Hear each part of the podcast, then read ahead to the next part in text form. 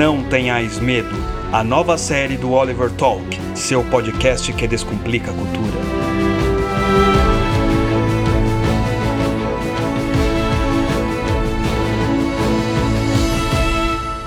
Muito bem, muito bem, família brasileira, começando mais um incrível episódio aqui no Oliver Talk da série Não Tenhais Medo junto com o nosso grande amigo André Assi Barreto. Tudo bem, André? Como é que você vai estar? Boa noite, Luciano. Boa noite a todos que já estão aí no chat participando ativamente. É, sejam todos bem-vindos. E é isso aí, mais um episódio aí da série Não Tenhais Medo. E conforme a gente estava comentando aqui no, nos bastidores, a gente vai falar desse personagem aí, que é o Richard Furmbrandt, uh, um personagem bem menos conhecido que os anteriores, que o Solzhenitsyn e que o Viktor Frankl, mas que encaixa perfeitamente bem como sequência esses dois, né? É, isso é meio, meio ao acaso, assim, num certo sentido, né? E a gente não tinha planejado isso especificamente, mas a ficha vai caindo. Não, é. então era isso que eu estava falando, né? O Richard Furman aí vai ser um personagem é, que, para quem está acompanhando, e a maioria inclusive pelo que eu estou vendo aí no, no chat, é a galera que está sempre com a gente. Obviamente, tem outros que não participam do chat, outros que chegam depois, mas tenho certeza que a galera está acompanhando aí a série Não Tenhais Medo e vai entender isso que a gente, essa ficha que caiu aqui para nós agora, essa sequência, hein?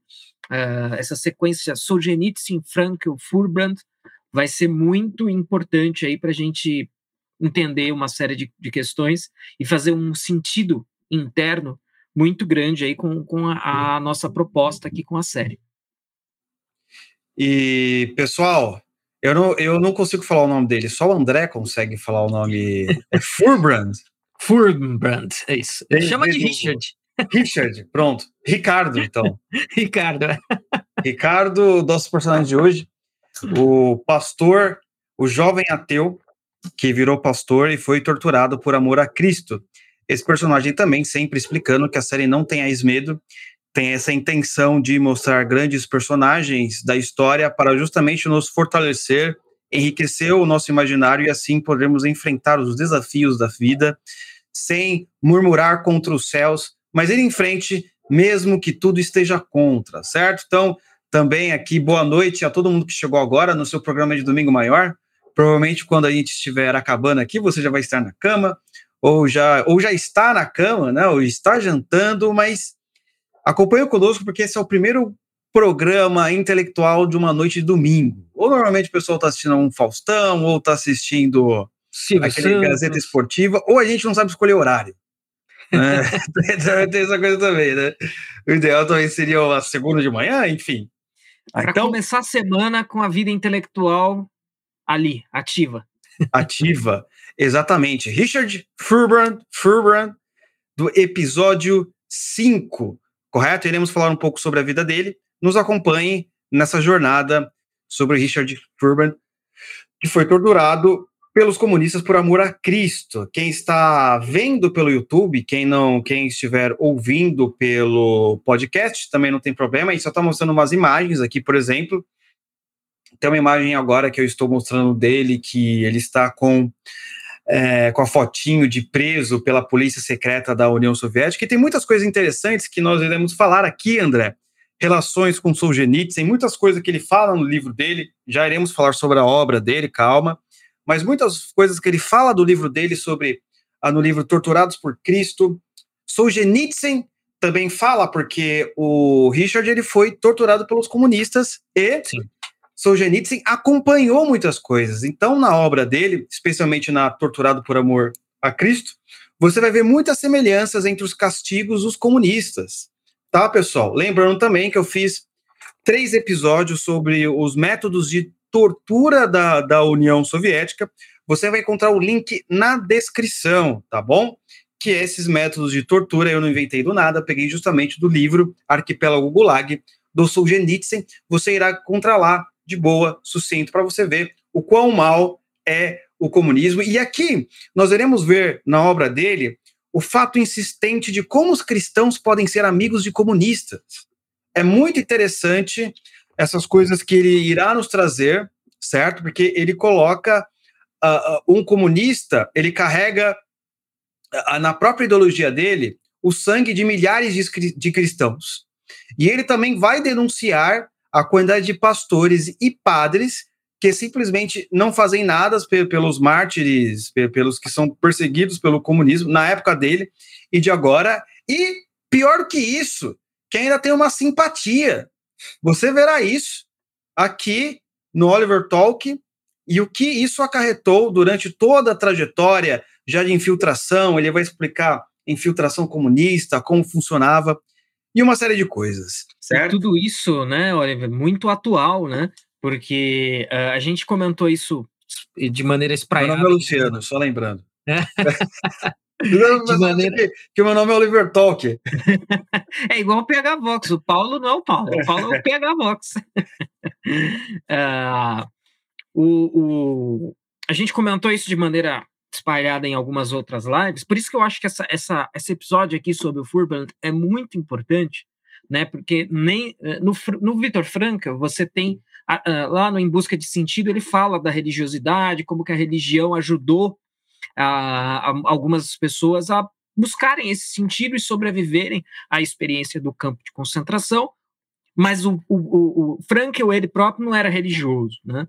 O Solzhenitsyn, já, aí a gente já tem uma, um degrau a mais nisso daí, ele tem ali uma relação importante com a igreja ortodoxa, né, etc., é um cristão, e o Furbrand, né, e temporalmente aí, uh, uh, é posterior, é, ele é, não, ele já é o cara que, embora é de família judaica, né, mas é aquela coisa do judaísmo étnico, mais o judaísmo étnico do que o judaísmo religioso observante, né, e, e aí a, a, o, o, problema, né, digamos assim, a questão toda na vida dele gira em torno do, da, do fato religioso. E embora ele, ele próprio seja relativamente atual, porque ele morreu em 2001, uh, ah, esse problema, né, então assim, algumas pessoas usam a palavra cristofobia, né, aí pode se tem um livro inclusive que chama que tem esse nome já. Aí a gente pode discutir se isso é um bom nome, se é bom se render a essas terminologias linguísticas ou não. Mas, assim, o, o, o Furban eh, seria um, um, um, bastião aí, né? Um, um, grande representante da literatura sobre esse assunto, especificamente quando praticado pelo comunismo. E se a gente pensar na China hoje, né? A gente tem muito esse problema, né? Você tem que ter lá, é, na, na sua sala de estar na China, você tem que ter uma foto do Xi Jinping. Se você quiser ter uma, um crucifixo, é no seu quarto, escondido. Por enquanto, ainda tem essa liberdade. E há, e como você já também aludiu aí na sua fala inicial, há uma conivência, infelizmente, da parte da, da igreja. Eu não sou a pessoa mais bem informada sobre esse assunto, mas há sim, é, da parte da igreja católica, falando especificamente da igreja católica, uma conivência ali, uma, uma um, um passar de pano, digamos, é, uma, uma falta de uma oposição mais dura ao regime comunista chinês, que obviamente persegue a, a liberdade de fé dos católicos na China dos, e dos cristãos como um todo. Excelente, André. Mas antes da gente começar, antes da gente começar, temos então alguns avisos aqui importantes. Tivemos a nossa aula no Teatro das Ideias sobre os ensaios de Montaigne. Pessoal, lembrando que o Teatro das Ideias é o nosso programa de formação cultural. Lá você vai aprender realmente os grandes livros, não somente os grandes livros, mas tem uma ordem. Dessa vez nós estamos nessa primeira temporada, a educação liberal, que vai te formar como um cidadão que conhece realmente todos os fundamentos do Ocidente, baseados na, nas obras de George Mortimer Adler, o maior, uh, um dos maiores especialistas de educação em todos os tempos. Eu aqui, eu e o André, ou melhor, o André e eu estudamos Mortimer Adler afinco, pegamos a pedagogia dele e estamos aplicando agora lá no Teatro das Ideias. Agora nós já tivemos a, a, a, aula Ensaios de Montaigne, nós temos a cada 15 dias, e tivemos uma pessoa especial que deu essa aula. Chamamos o nosso amigo História Magister, Edson, que faz o podcast História Magister, para dar essa aula. Ele deu a aula, inclusive. A aula foi ontem, sábado, às 11 horas. Ficou excelente. Ele explicou que tudo que acontece na França antes da gente chegar em Montaigne. Para quem não sabe, Montaigne ele foi um dos responsáveis pelo ensaio, né? Esse tipo de escrita ensaio. Então, o História Magister, ou melhor, o Edson, ele explicou para gente como a França se tornou a, a França da época de Montaigne. Ele foi lá desde o da peste, é, Cavaleiros Templários, entrou na Guerra dos 100 Anos, etc. Então, um negócio muito bom. É, o vídeo ele fica gravado, também tem formato podcast, mas é só para quem é assinante aí do Teatro das Ideias, tá, pessoal? Então, o link ele se encontra na descrição. Você tem sete dias grátis. Não perca, porque esse é um dos melhores programas de formação cultural, se não é o melhor. Enquanto o pessoal está falando de política aí, a gente está simplesmente indo para aquilo que importa, indo para aquilo que vai durar, certo? Então, R$ 29,90 ao mês, menos do que um lanche do McDonald's. Logo, eu já peço desculpas aqui por estar incomodando e por ter que falar essa verdade. É mais barato que um lanche do McDonald's, certo?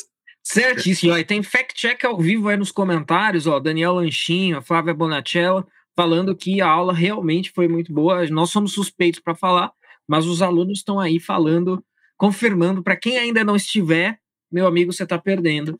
Entre e aproveite aí todo esse conteúdo. Maravilha, então, maravilha.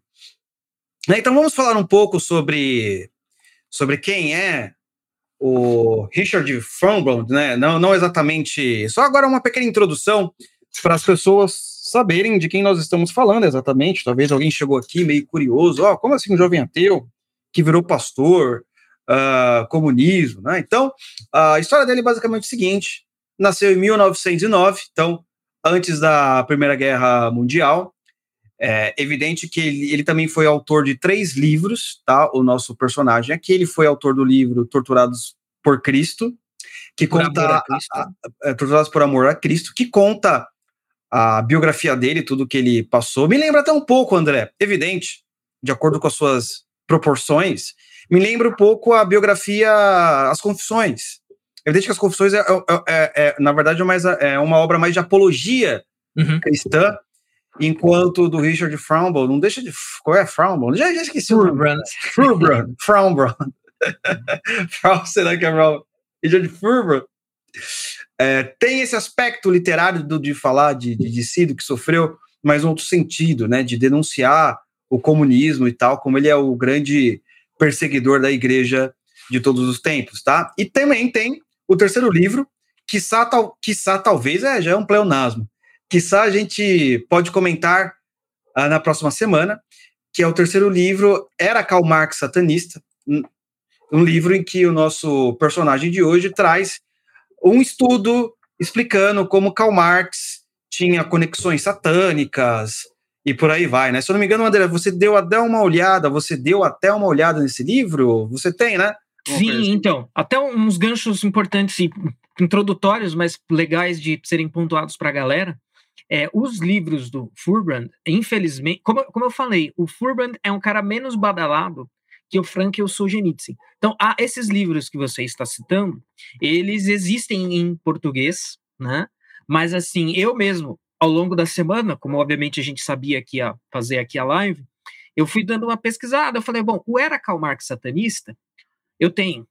Ele eu tenho aqui, e talvez ainda quem conheça o Furbrand conheça especificamente por este livro, porque tem esse título aí chamativo, né? E aquela coisa que se cai no ouvido de uma certa uhum. galera, vai falar, ih, olha lá os chapéus de alumínio, olha lá os doidos, falando umas maluquices. E aí a gente, numa outra oportunidade, numa segunda parte, a gente investiga isso mais a fundo. Esse livro, o Era Karl Marx, um satanista, as pessoas encontram a um preço relativamente razoável. Eu tenho que falar uma coisa rápida, viu, André? Seguinte, eu dei uma olhada agora na Amazon, ou melhor, antes da live, e só tem quatro edições desse livro, pessoal.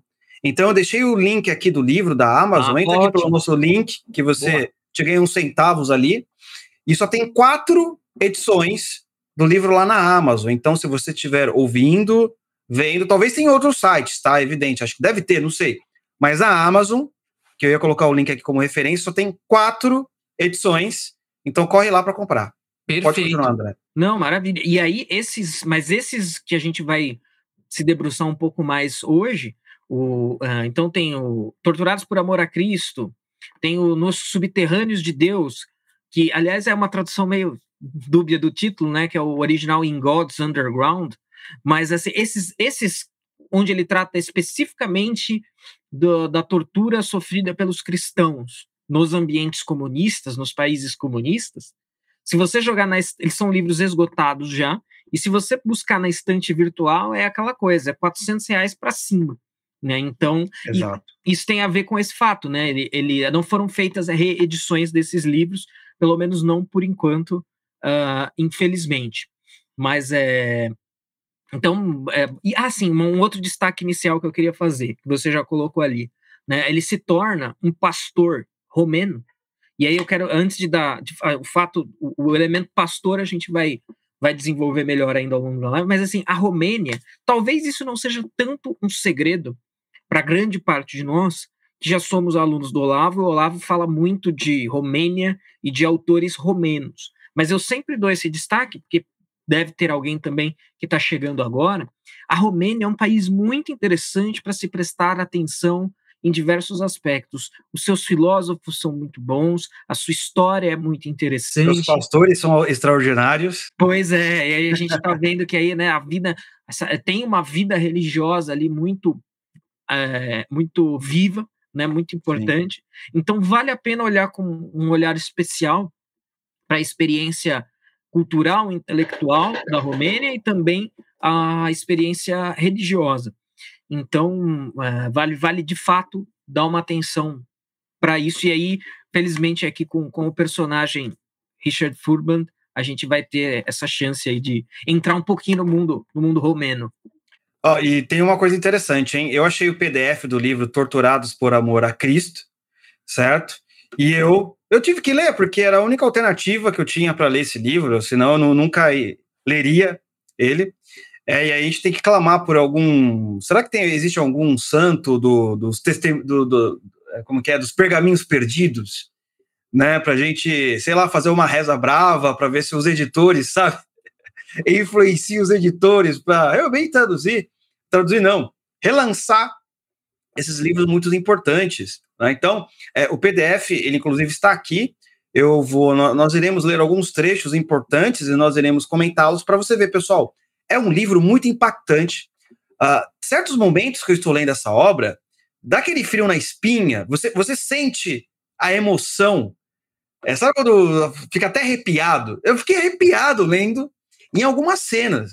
É difícil acontecer comigo lendo algum livro, mas com esse livro, Torturados por Amor a Cristo, realmente mexe com você em vários aspectos, tá? Então, eu peço licença aqui ao pessoal, sei que a, a, o PDF, assim, principalmente de livro, uh, normalmente não é muito bom, mas como esse livro não tá. Você não consegue comprar, então, por favor, uma licença poética para nós aqui, correto? Uh, então, só agora um background, antes de nós entrarmos realmente uh, no que importa de fato. ele, em 1909, já, já estava próximo da Primeira Guerra Mundial, nós temos que lembrar isso. E ele se tornou, se tornou órfão muito cedo, correto? E ele também, conforme o André mesmo disse, ele era de uma família judaica, mas aquele judaísmo étnico não era um, um judaísmo de fato religioso. Então, por causa da guerra e uma série de problemas, ele se tornou ateu uh, pós-guerra, né? E também um, um grande admirador do comunismo. Ele mesmo fala nesse livro, na autobiografia dele, e por aí vai. Olha que interessante uh, esse jovem. E, por sinal, é, depois ele vai contar algumas coisas sobre a Segunda Guerra Mundial, que ele acaba sofrendo muito na mão dos nazistas, tá? E esse é um ponto muito interessante, porque ele vai colocar o nazismo como uma preparação para o comunismo. Em que aspecto? Em que aspecto? Uh, no seguinte aspecto, olha, o sofrimento que eu passei no, no nazismo foi um treinamento, olha isso, foi um treinamento hum, de resiliência para aquilo que viria, que é o comunismo, que foi muito pior na Romênia. Certo? E, isso é um elemento muito interessante porque é, é, é, ele, ele olha de uma maneira assim. Ele não está falando que o nazismo seja positivo, mas ele entende que ele conseguiu aprender com todo aquele sofrimento hum, para justamente enfrentar sofrimentos piores. Né? Você imagina assim, como é que as pessoas são hoje em dia, né? Já quer se livrar logo de, de algo assim, sei lá, sofrimento, ah, eu tô, tenho. É, ah, não consigo acordar cedo. Nossa, eu tenho que trabalhar. Nós estamos falando de um sujeito que, que sofreu no nazismo e depois foi preso, torturado muitos anos durante o comunismo. Mas antes de continuar aqui, deixa eu agradecer aqui ao nosso amigo Fernando Calisto pelo superchat, né? Na última semana pudemos observar vários exemplos de infiltração comunista nas declarações dos bispos de Aparecida e Salvador. Exatamente, aqui você vai ver na obra dele muito mais do que isso. Eu quero até abri-la aqui para a gente ler junto. Só quero saber se o, o nosso amigo André Azi, em italiano, por favor, Azzi, é tipo Atim, Azi ou Azzi? Assim, se, for, se for seguir o italiano rigoroso. Olha, esse, eu queria pegar uma, uma, uma, parte do que você colocou. Eu, eu mencionei isso na live da semana passada sobre o Franco. É, é, claro que dizer isso a gente tem que dizer com a devida moderação, mas se a gente pegar o sofrimento né, pelo qual esses três personagens passaram, né, então, Frankel, Solzhenitsyn, o Furbrand, uh, e eles não, e olha só, e aí esse é todo, destaco novamente, né, esse é todo o mote dessa nossa série, né, eles passaram, tal, a gente pode dizer que eles passaram não por sofrimento ou por algum sofrimento. Eles passaram pelos piores sofrimentos que a humanidade, ou pelo menos assim, a humanidade moderna passou. E eles não só saíram disso, disso deram a volta por cima, como saíram disso ainda com uma mensagem é, positiva, num certo sentido. Né? Não positiva no sentido nova era de positividade, mas afirmativa, uma mensagem afirmativa. Uh, então, é, isso é um, é um chacoalhão, né? É um, um, tapa em todos na nossa cara por a gente pensar em termos disso que você falou, né? Não, ah, meu, putz, amanhã é segunda-feira, tenho que acordar cedo, que chato. Pô, o que, que, é isso, né? Você vai falar que isso é sofrimento, comparado aí a esses três personagens peculiares, mas numa, numa linha aí é, é, é, contínua de, de, de sofrimento, realmente é, é, algo, é um tapa na cara da, das nossas reclamações diárias aí, que a gente percebe como infundadas. Até o nosso amigo Fabiano, como sempre, forte abraço. Uh, grande abraço, meus amigos. Hoje temos geração que sofre porque o Zap fica fora um dia. Perfeito. É Exatamente. ah, então, eu quero ler aqui alguns trechos que nós destacamos e aquela coisa, a gente vai lendo um pedacinho, vai comentando, e eu quero que vocês percebam uh, o impacto uh, da leitura, de como funciona é, todo o esquema aqui. Deixa eu só voltar aqui bonitinho, deixa eu arrumar aqui as coisas. E para para pim, para para pum, para para pou, né? Para para pim, para para pum, para para pou. Beleza, vamos ficar aqui de, de, de, de lado, André. De lado é estranho, né? Se o cara só pega essa frase e coloca de lado, André. Perigoso. Perigoso. É, então, é, é, eu selecionei alguns trechos, né, alguns da vida dele, especificamente falando. Ah, olha que ele vai dizer um pouquinho. Um dia, mesmo sendo ateu muito convicto, orei a Deus. Minha oração foi mais ou menos assim: Deus, eu sei com certeza que tu não existes, porém, se por acaso tu existires, o que eu duvido, não é minha obrigação acreditar em ti, é tua obrigação te revelares a mim, eu era ateu, porém o ateísmo não dava paz ao meu coração. Interessante, porque nós encontramos uh, vários ateus com esse mesmo dilema uhum. aí do Richard Furbrand. C.S. Lewis também, uh, na obra dele, na biografia, que eu não me, lembro, não, não me lembro agora de cabeça o nome da biografia, ele também fala sobre esse ateísmo que ele tinha e como, e como ele estava passando. Então, essa questão do ateísmo de Furbrand não é de fato uma negação da existência de Deus, mas é um uma má compreensão de quem é Deus. Uma Nesse revolta. Caso, Deus né? é, portanto, é uma revolta. Deus seria não o ser de bondade, de amor, mas o seu, o ser uh, que, que é responsável por todo o ódio no mundo. Você imagina, o sujeito passou por uma Primeira Guerra Mundial, tornou-se órfão. Ora, se Deus existe, por que existe sofrimento?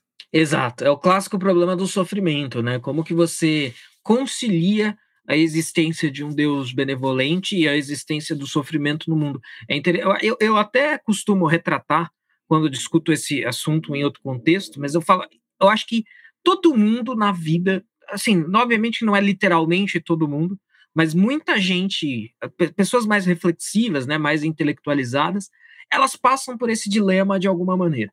Mesmo que elas, elas não precisam exatamente terem se declarado ateias em algum momento, mesmo que ela não deixe a igreja, que ela seja uma religiosa praticante, até com algum fervor, mas essa inquietação, né? E aí é, é inquietação no sentido próprio da palavra inquietação, é um incômodo físico às vezes, né?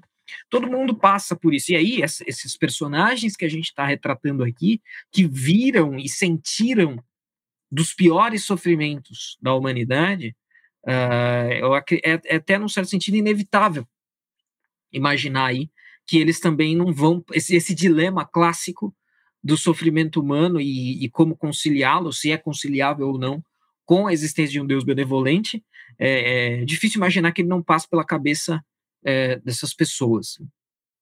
Exato, André. Excelente comentário. Vamos lá, então, para o segundo. Agora eu tô craque, agora perco, perto aqui e ele já, já vai, vai direto.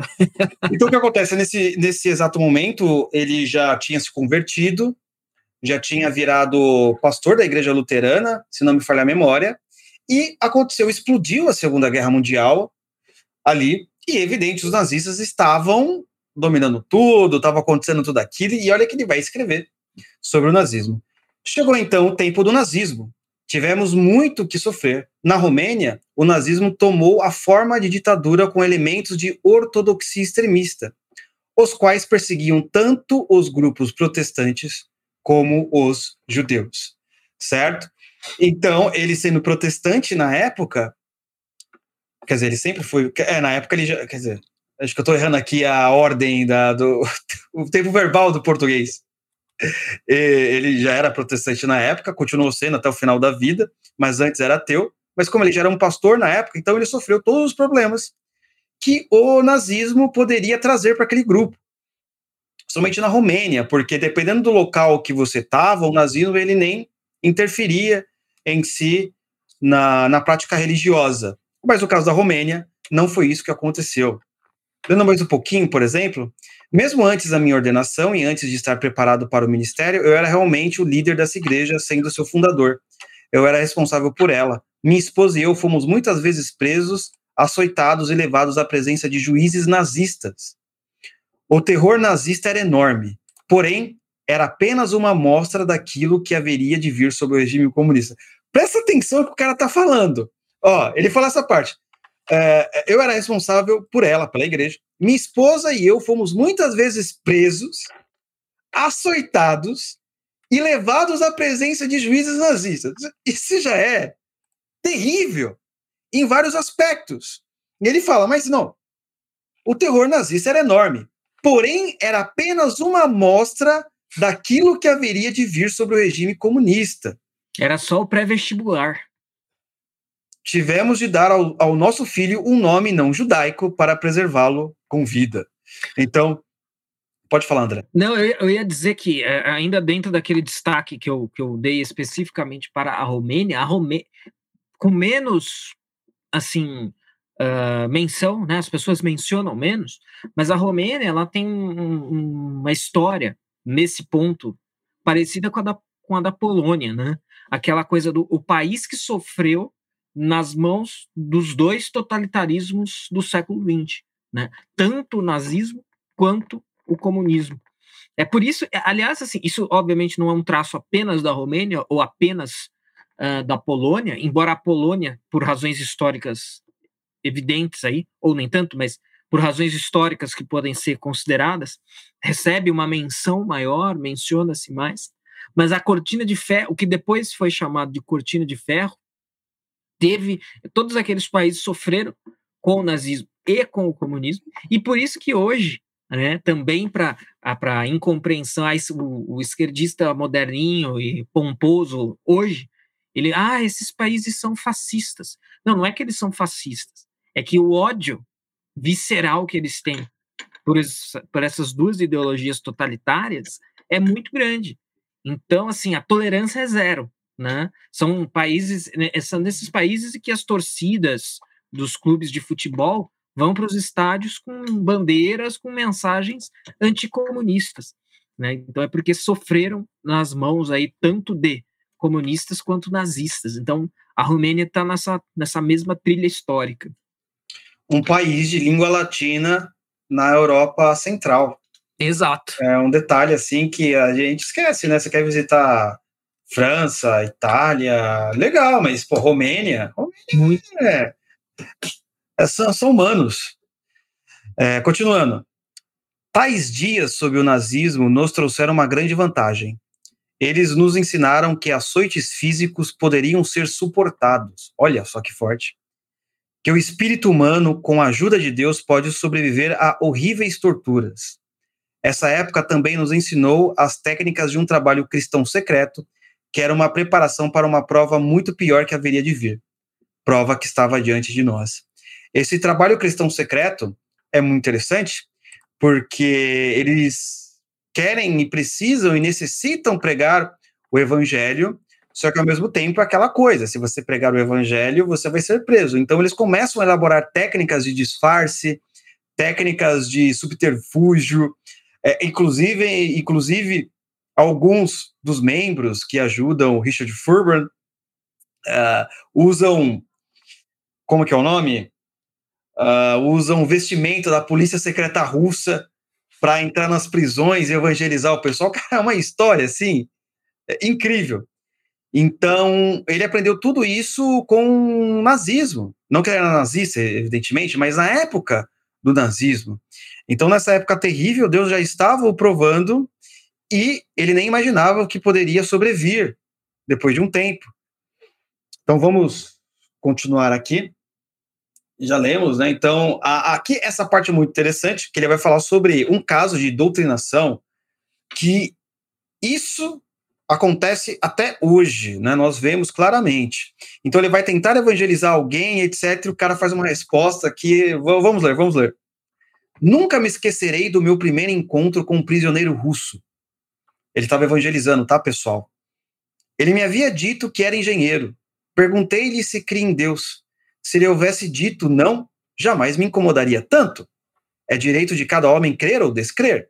Porém, quando lhe perguntei se cria em Deus, ele levantou os olhos para mim sem me entender e disse: Não tenho ordem militar para crer.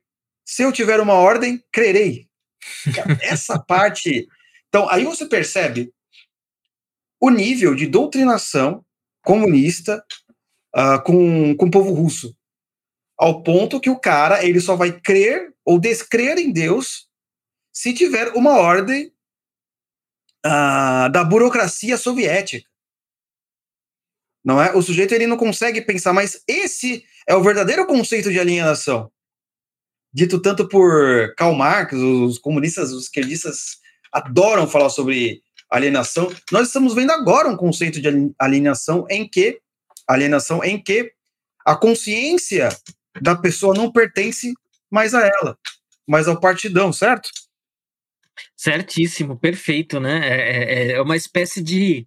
A gente fala muito sobre o positivismo, né? Aquela coisa, se tá na lei, então é, se não tá, não é. Né? Se tá na lei, existe, se não tá, não existe. E aí a gente está vendo um exemplo aí de uma exacerbação disso daí. Né? Não, se mandarem eu acreditar, é, é, é, isso daí estava no Trotsky, né? O Trotsky falava uma coisa que assim, é, o que, que, é ética? Ética é o que o partido disser que é certo.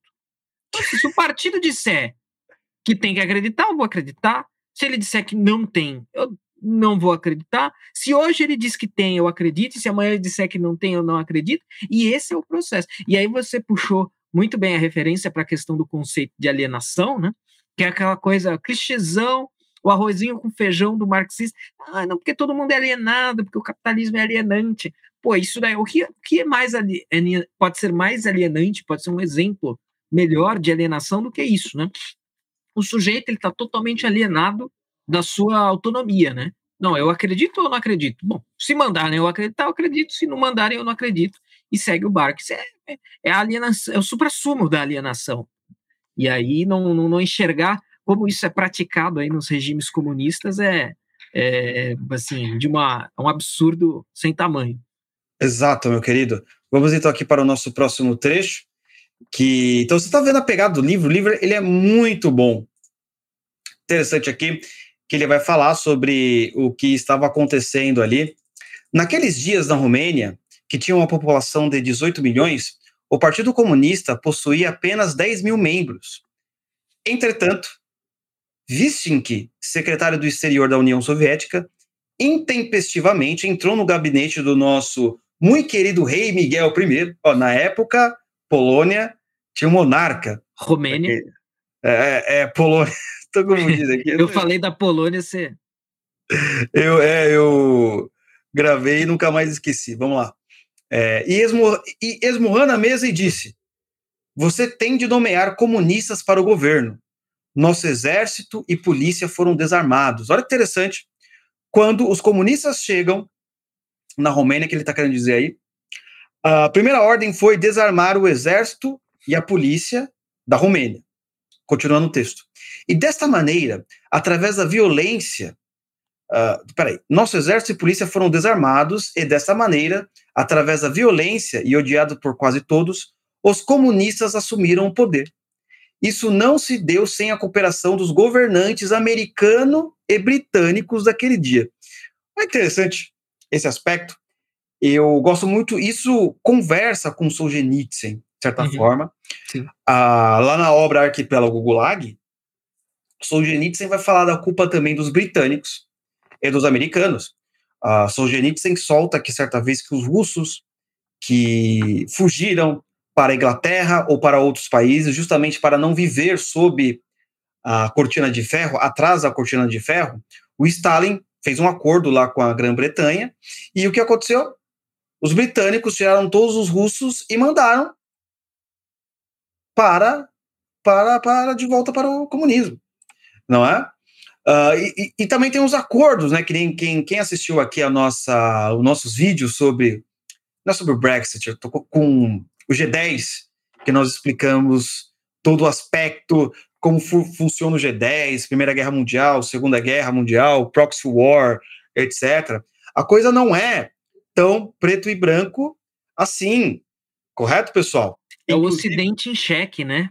Então a, gente, a cumplicidade do Ocidente com todas essas mazelas. É, é, é, é claro que, assim, é, obviamente que se a gente pegar no sentido. Se a gente for fazer um, uma questão de saldo, né? Saldo geral.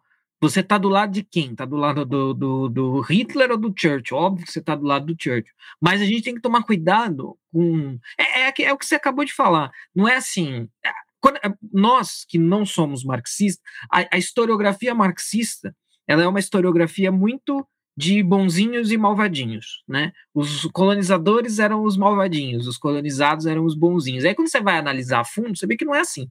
E todo mundo tem bons e ruins em todos, e o negócio não é tão. É, tá mais para 50 tons de cinza do que para preto e branco.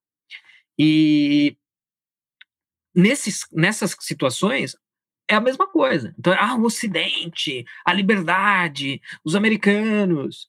Né? É óbvio, no, no saldo geral, obviamente que a gente está mais para isso do que para aquilo. Mas isso não quer dizer que não tenha aí é, ele, fortes elementos de cumplicidade que existiram, que precisam ser expostos, precisam ser mencionados, e que o sujeito que estava lá no olho do furacão é, não passou desapercebido a ele, e ele está colocando ali os débitos na conta correta, né? O caso da Polônia mesmo. Sim. A Polônia começa por causa da invasão, a Hitler invade a Polônia na Segunda a, Guerra Mundial. A promessa não era que ela seria protegida, né? Que ela não seria invadida e tal. E exatamente. Então, a, o pessoal não fez nada. Não fez absolutamente nada. E o que aconteceu? Stalin começou a dominar tudo. Por isso que ele fala, ó, o simples fato de você não agir contra este mal também se torna uma espécie de cooperação. Esse é, é um grande fato. Ele vai meter o pau mais para frente sobre a inanição dos cristãos americanos, britânicos, a inanição dos cristãos europeus, certo? Contra os comunistas e por aí vai. É, é um aspecto muito interessante. E ele, inclusive, fala que uh, muito do avanço do comunismo é culpa da malemolência aí da falta de coragem dos cristãos combaterem o mal. Isso, de fato, entra de acordo muito também com, com o que Nietzsche fala sobre os cristãos. Né? O Nietzsche tem, tem, tem uma coisa interessante, né? É muito louco. Quando ele não está louco, ele fala algumas palavras interessantes, algumas frases legais. Mas ele, sobre o cristianismo, sobre os cristãos, ele falou uma coisa certeira. Uh, os cristãos da nossa época, eles são moles. O inimigo vai vir, ele, o inimigo vai poder dominar tudo, e talvez no último momento eles, eles acordem. Uma passividade perigosa aí, né? É, exatamente, né? Ah, então, continuando aqui. Então, aqui ele vai falar sobre a infiltração comunista, de, como acontece na igreja da Romênia, que é um aspecto muito interessante, porque acontece aqui no Brasil, acontece em qualquer lugar, é mais ou menos isso que está aí na tela. Né? Vamos ler. Os comunistas organizaram um congresso de todos os grupos cristãos no edifício de nosso parlamento. Olha que coisa bonita. Chamou o, o, o Testemunho de Jeová, o Mormon, o Batista, o Católico, o Ortodoxo. Não, vamos aqui. Né? Vamos aqui fazer. Engraçado, né? Porque é, o, o cristianismo ele avança muito quando, quando, quando as, vamos dizer assim, quando as divisões do cristianismo estão brigando entre si. Não é? Aí avança, aí um vai querer mandar mais missionário que o outro, não sei o quê. Quando junta todo mundo no pacote só, bicho, fica de olho. Quando chega o nego, quer juntar todo mundo. Ecumênico, né? É, fica de olho. É melhor ter aquela briga saudável entre irmãos do que chegar um cara, oh, vamos juntar todo mundo aqui, olha isso daí, né? Vamos juntar todo mundo numa igreja só? Isso daí, você fica de olho. Foi basicamente isso daí que ele está falando, tá? Ali estavam 4 mil padres, pastores e ministros de todas as denominações. Esses 4 mil padres e pastores escolheram Joseph Stalin como presidente honorário do Congresso. Ai, é. caramba. Ao mesmo tempo, era presidente do movimento mundial dos ateus e assassino dos cristãos. Olha só o nível que chega o, o, o negócio. Ah, mas continuando aqui. Um após outros, um após outro, bispo e pastores se levantou no nosso parlamento e declararam que comunismo e cristianismo são fundamentalmente a mesma coisa e podiam muito bem coexistir. Um após outro, os ministros ali presentes pronunciaram palavras laudatórias ao comunismo e asseguraram ao novo governo a lealdade da igreja. Vamos parar por aí. Então, olha que interessante. É a igreja oficial dentro do, do, do, uh, do comunismo. E até hoje é assim. É, então, então você, olha como é que esses aspectos são muito parecidos uh, até com o que nós estamos passando, né? Essa lealdade, essa forçação de barra de querer misturar cristianismo com comunismo, nós vemos isso direto em não nem precisa ser eleição, né? Ah, em propagandas políticas, político querendo fazer isso. É. Então, isso ecoa um pouco o que estava acontecendo naquele trecho que a gente leu também do Solzhenitsyn, só que Solzhenitsyn, quem não viu essa live, por favor, pessoal, veja. Lá eu vou explicar exatamente, nas palavras de Solzhenitsyn, como a polícia secreta soviética fazia para se infiltrar na igreja, tá? Mas, por favor, André. Não, eu ia, eu ia, perfeito, e eu ia falar o seguinte, o comunismo, né, assim, fazendo aqui alguma, um, uma síntese, né, não dá para explorar o fenômeno todo, mas o comunismo, o, o movimento revolucionário, melhor, não vamos nem colocar o comunismo, vamos colocar o movimento revolucionário do qual o comunismo faz parte. Ele tem, em geral, duas abordagens perante a religião. Né? Uh, existem aqueles que acham que a religião tem que ser eliminada.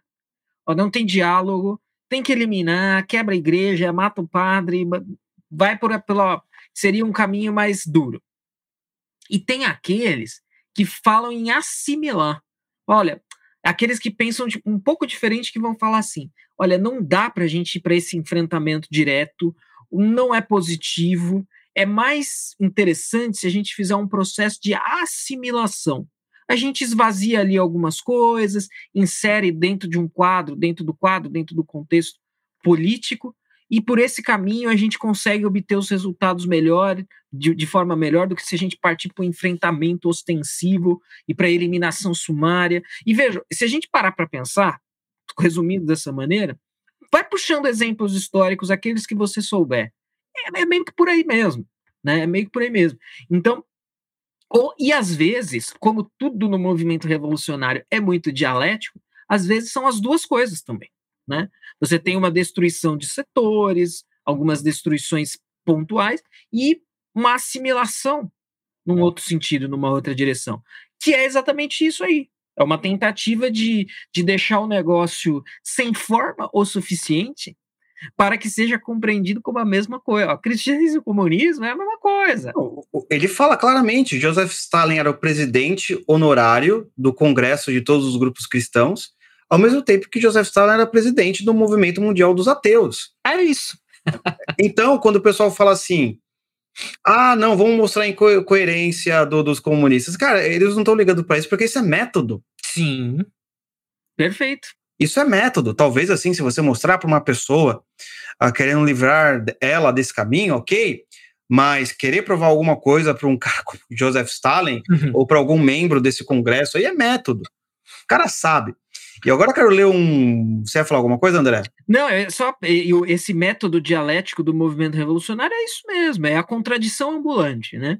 É, é, a gente já explorou isso em outras lives também. A gente não pode ficar analisando esses caras com a nossa mente. A nossa mente é uma mente que fala, pô, isso é uma contradição, olha que absurdo. O cara olha para isso aí e fala, isso é uma contradição, que maravilha, é isso mesmo que a gente quer. Aí é que ele pisa, enfia o pé no acelerador. Exatamente. Vamos lá. Agora, essa parte, pessoal, presta atenção. Essa daí, essa daí, essa. É... Minha esposa e eu estávamos presentes.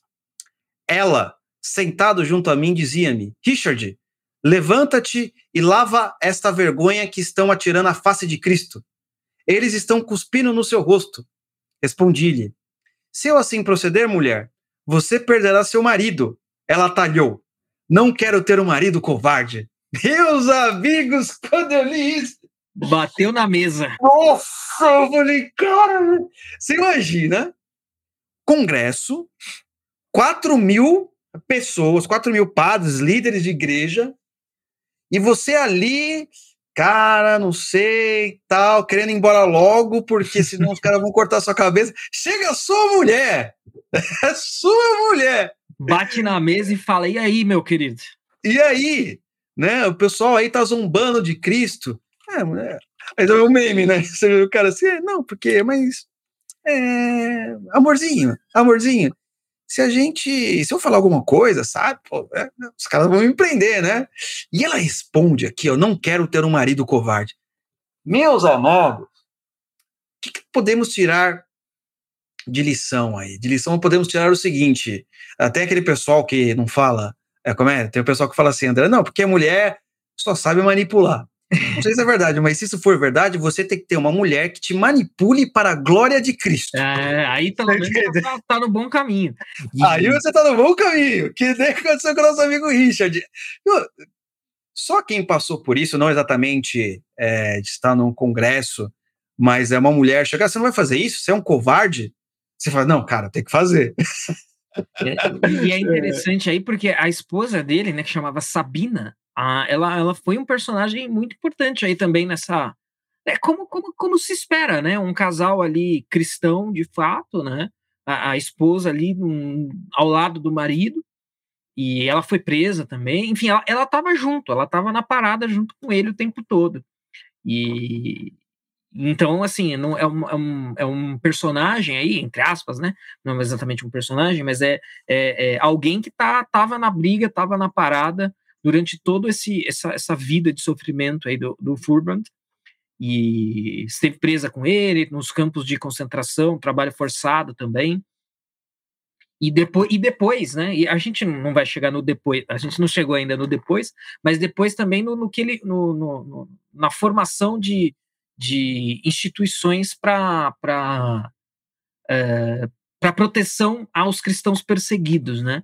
E aí a gente menciona isso mais adiante, mas ela né? tem um papel importante aí também.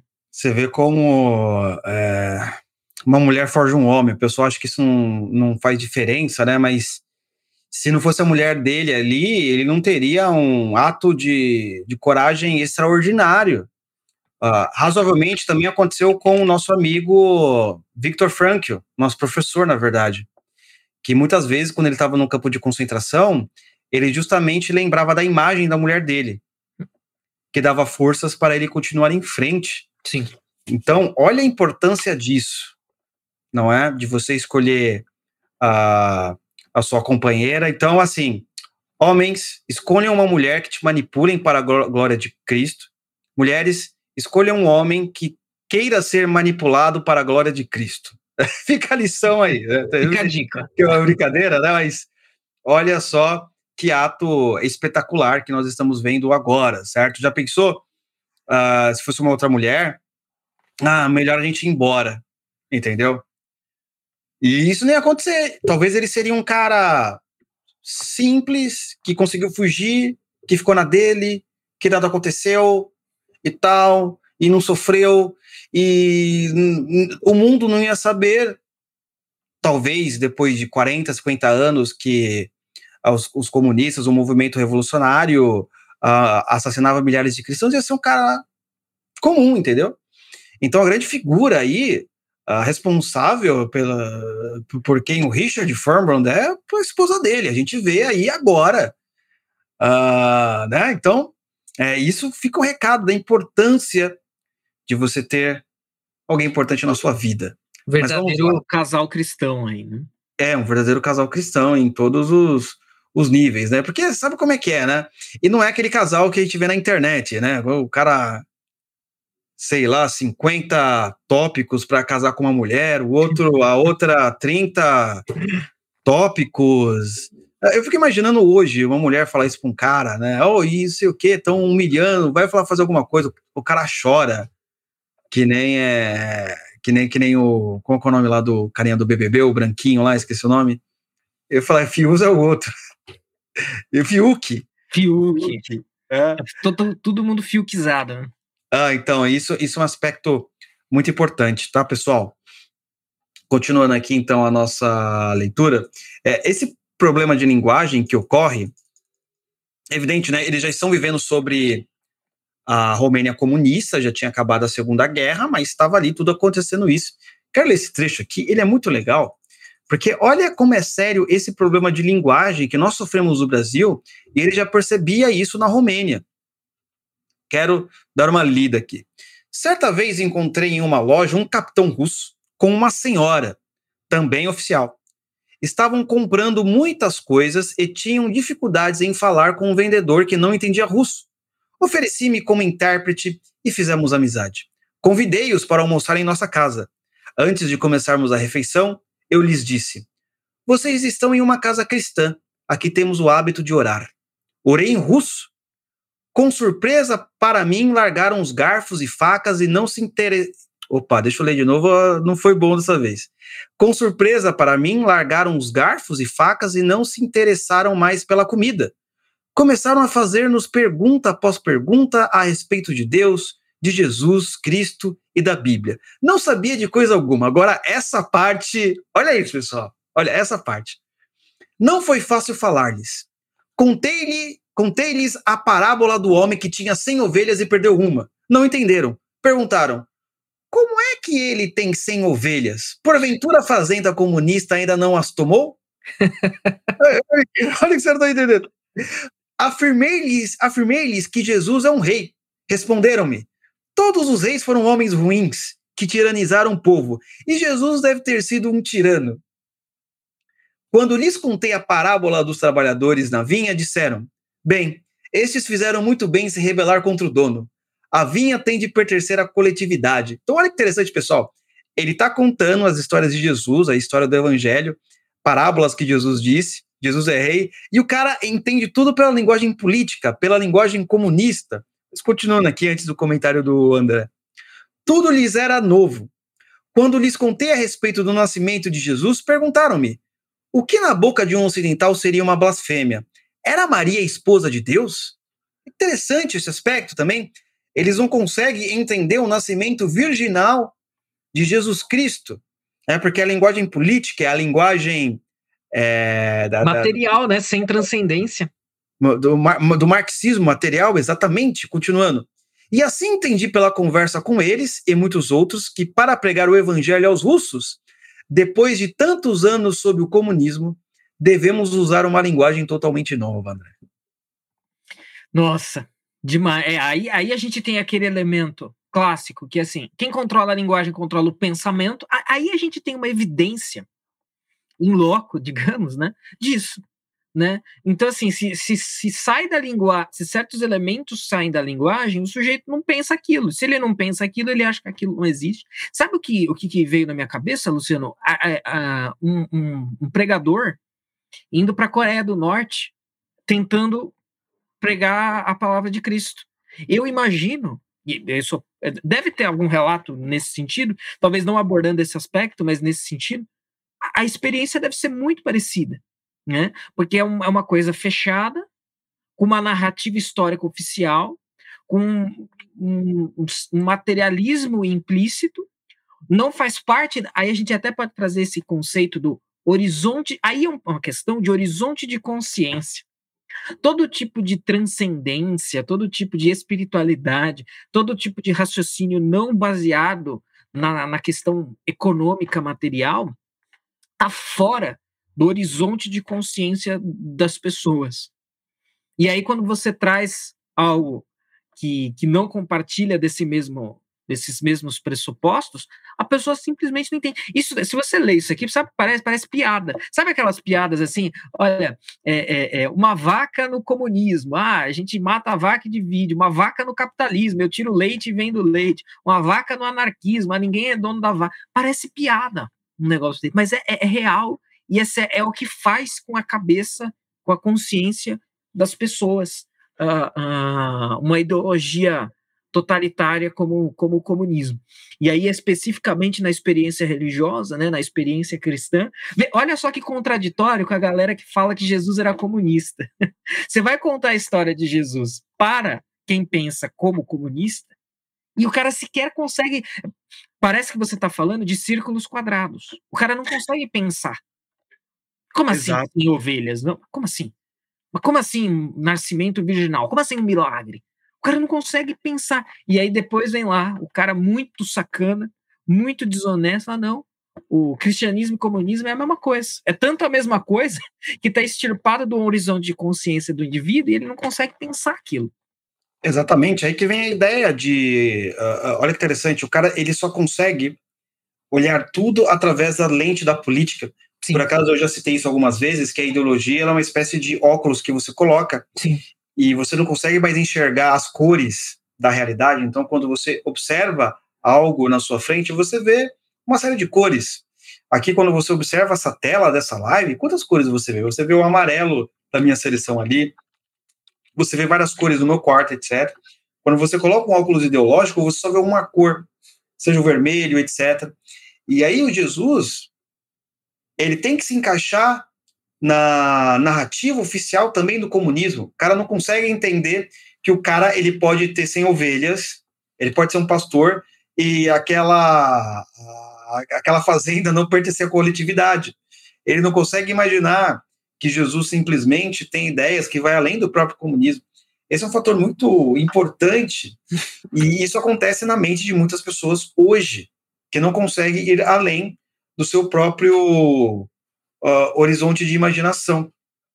Então, a própria ideia era Maria esposa de Deus, certo? Você tentando explicar como Jesus nasceu, uh, então ela foi iluminada pelo Espírito Santo, etc. O cara não.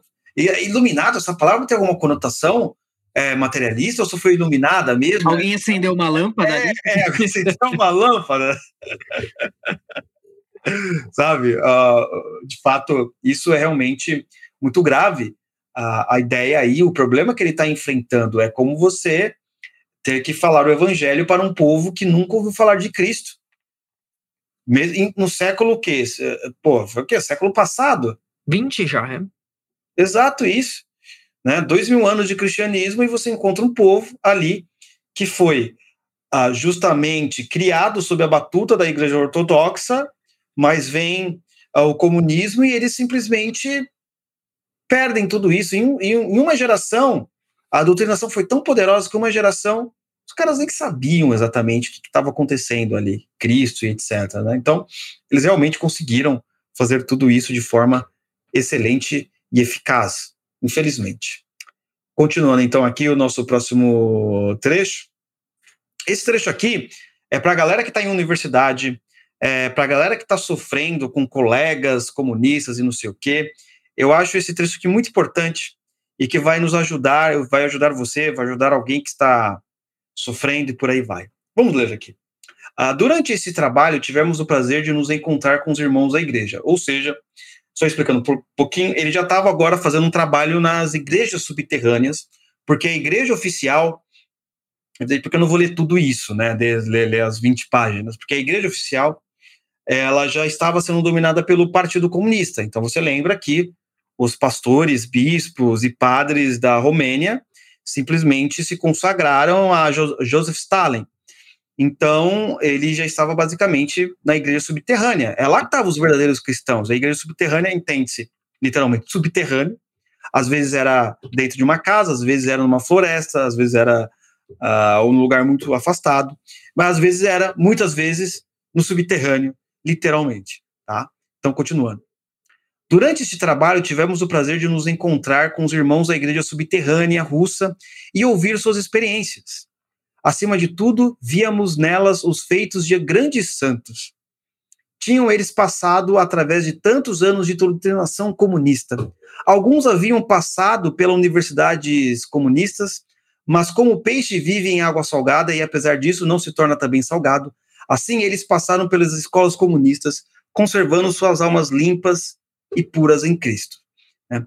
Estes crentes russos tinham alma, as almas tão belas, eles diziam: Sabemos que a estrela com o martelo e a foice que usamos em nossos gorros é a estrela do anticristo. Diziam isso com grande tristeza. Muitos nos ajudaram a divulgar o evangelho entre os outros soldados russos. Olha que interessante, então. Ah, nós temos aí um caso de, de russos que foram evangelizados, que eram cristãos, que tinham passado por toda a doutrinação, mesmo assim não se corromperam, mas tinham que seguir certas formalidades justamente para ajudar outros cristãos, e vocês irão entender isso mais para frente.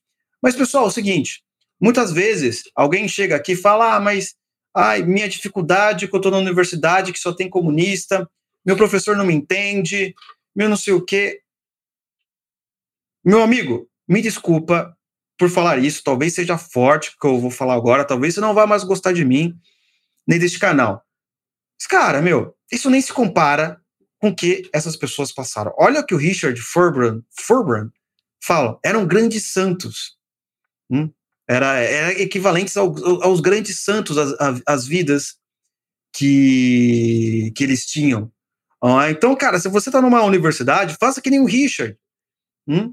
Tente fazer aquilo de alguma maneira para realmente que você possa se fortalecer, não ficar triste, chorando, é, que ninguém te entende lá dentro, que você não tem amigos. Você acha que essas pessoas, esses uhum. cristãos, tá?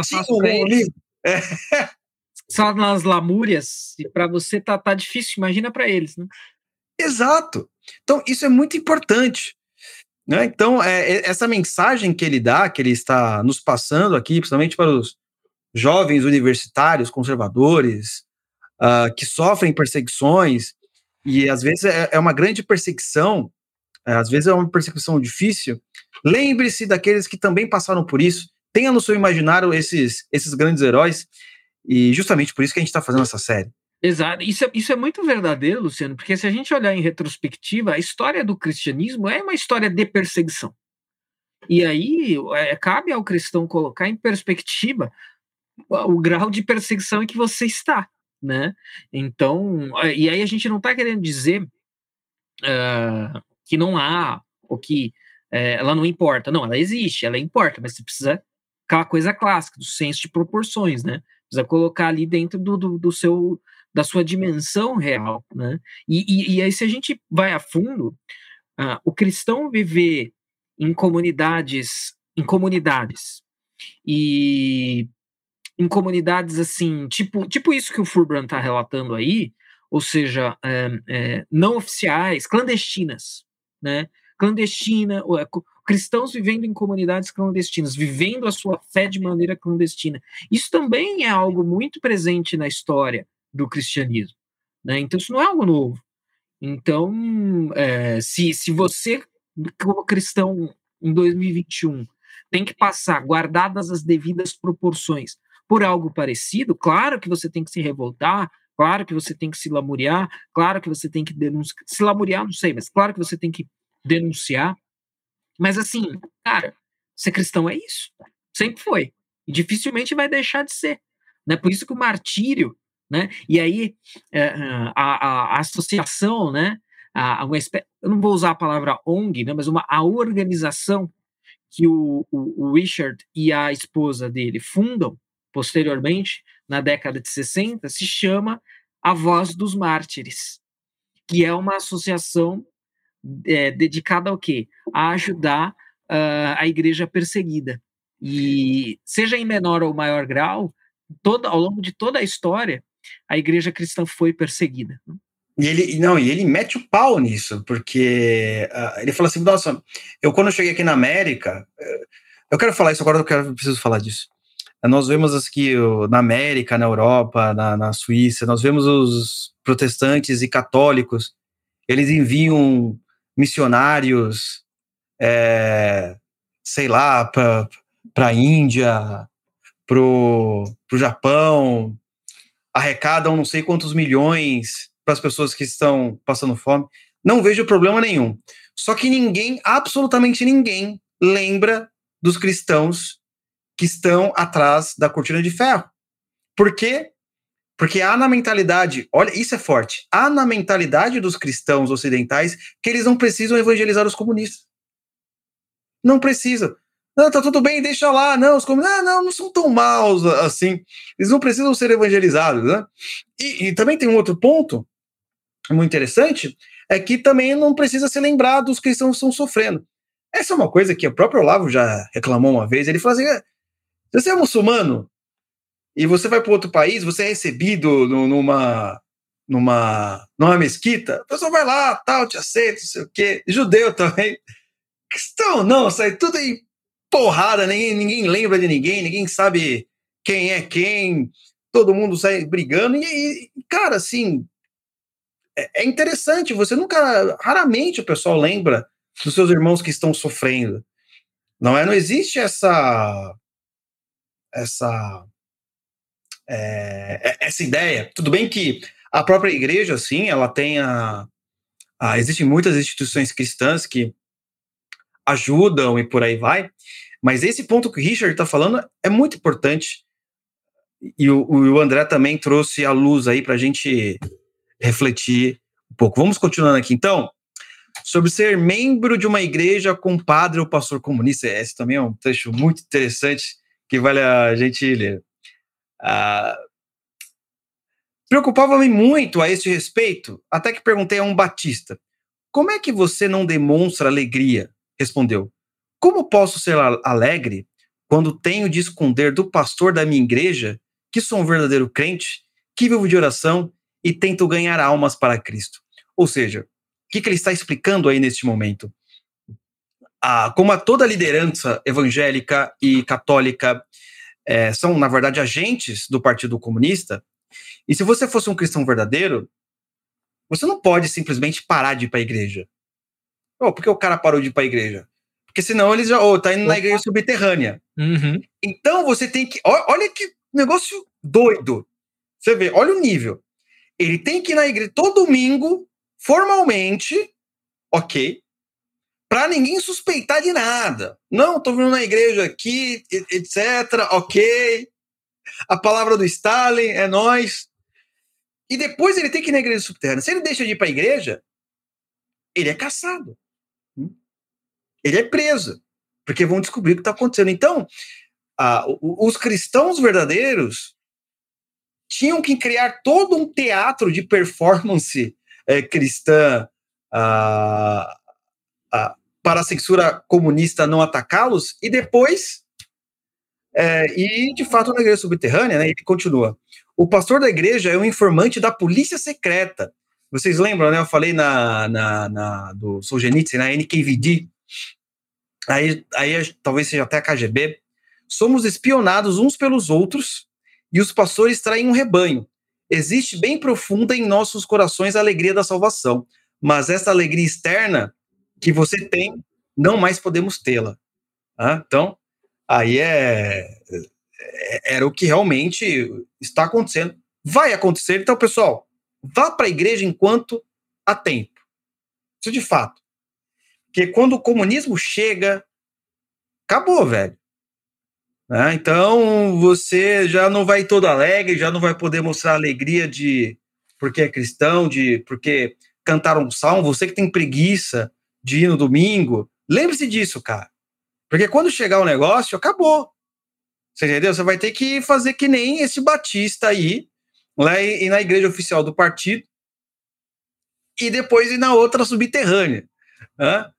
Ou, ou então o que vai sobrar é a sua consciência individual ou o que vai sobrar é isso. É isso que, é, é, é, no, no, limite do limite, se não houver uma igreja subterrânea, se você não tiver conhecimento, o que vai sobrar é a sua consciência individual. Isso é muito interessante um, para a gente pensar, eu, Oliver, eh, Luciano, Oliver Luciano, que é a, considerando mais uma vez, eu estou focando bastante nesse aspecto da costura dessas nossas últimas lives, uh, Frankel, Solzhenitsyn, agora o Furbrand, como que o totalitarismo age especificamente sobre isso, e aí pegando exatamente esse aspecto que você colocou, uh, o totalitarismo que está aí agora, né? e aí com, com, com, a ressalva de que ele ainda, digamos que ele não está pleno ainda, né? a gente tem sementes da coisa já germinando e crescendo, mas ainda não virou uma árvore frondosa o que para a gente pensar o que está por vir, né? E com que roupa virá, hum? com que casca virá, no sentido de, é, vejamos, uh, essa coisa ecumênica. Então, mas no, ecumênica e que quem olha de fato vê como é falso, né? Não todas as religiões, né? Que, que aí quando o ecumênico vira sincrético, né? Porque não é o ecumênico no sentido de, não, eu respeito ali o, o outro, não. É, você pode considerar isso algo ecumênico. Não, é o sincrético. Ó, você mistura tudo e vira uma religião da humanidade. Eu acho que isso tem muito a ver com o nosso totalitarismo que está aí, com as proibições inúmeras que a gente presenciou aí no último ano e meio de celebrações religiosas. Essa semana mesmo eu fiquei sabendo, acho que foi hoje, aliás, não foi nem essa semana, a semana começou hoje, foi hoje. É, de um padre em Minas, que ao longo de tudo isso que a gente passou aí, eu não vou nem citar o nome para não levantar bandeiras vermelhas aí, é, mas tudo isso que a gente passou, o padre não parou de ministrar lá a sua missa, a, a, os sacramentos, é, atender a sua comunidade, e agora estão tentando aposentá-lo à força. Né? Então, essas forças aí atuando dentro das igrejas todas, uh, aqueles que se submetem, que aceitam, que passam isso adiante. Eu acho que tudo isso uh, é interessante para a gente pensar como elo de costura entre todos esses personagens e trazendo para nós como que esse totalitarismo nos abraça, tenta nos abraçar, a sua metodologia, né? E aí para a gente ter uma atenção especial quanto ao que está rolando aqui, ó, na nossa direto é, é, é, evidente que eu acredito que o nosso público sabe que uh, as coisas que já estão acontecendo agora não tem mais essa a, a forma do comunismo do que o Richard Furbrand entrou. Mas nós temos que lembrar pessoal quantos de vocês não conseguiram ir para a igreja no começo deste ano ou no ano passado ou ainda não vão por causa de lei do estado leis do estado em nome da proteção certo? Ok? Tudo bem, alguém pode falar, não, tudo bem, mas pessoal, proteção tá, mas eles já viram que você deixaria de ir por isso. O que será que inventarão depois? Ou qual é o pretexto que irão inventar? Então, nós temos que realmente pensar nisso. Você já deixou de ir para a igreja por causa de uma lei do Estado e você ficou com medo de sofrer as consequências do Estado. Olha como a coisa está se desenrolando, André num nível que o pessoal não está percebendo. Sim. Hum, então, vá para a igreja enquanto é tempo. porque talvez você nunca mais vai conseguir entrar lá como se fosse como antigamente. É isso que o nosso amigo está querendo nos ensinar aqui. Eu quero ler essa parte que eu também não deixei em amarelo. Interessante. O cristianismo tornou-se dramático entre nós. Quando vocês do mundo livre conquistam uma alma para Cristo, aqui ele está falando do Ocidente, ganham um membro para uma igreja que vive tranquila. Hum? Nós, quando vamos, vemos um aceitar a Cristo, sabemos que ele pode muito bem ser preso e que seus filhos podem tornar-se órfãos. A diferença não é que, que alguém que está vivendo sob, sob eh, esses regimes totalitários. Você imagina quantos Furbrands, Richard Furbrand, temos na China agora? Eu tenho um colega uh, que ele foi para a China evangelizar. Sabe? Uh, eu não vou falar o nome dele, evidente. Uh, e até não sei se eu poderia ter falado isso, que sei lá, né? O, os tentáculos hoje em dia. ah, quem é, quem é o cara? Mas enfim, o cara foi para a China. Você entendeu? Ele foi justamente. E ele fala como as coisas acontecem lá. Ele fala de igreja subterrânea. Tem igreja subterrânea lá. Não é? é? Nesse mesmo esquema do. Porque a igreja católica e evangélica oficial lá é dominada pelo Partido Comunista. Então, é o mesmo esquema. Hoje em dia, tá na China, pessoal. Há igrejas subterrâneas na China nesse momento.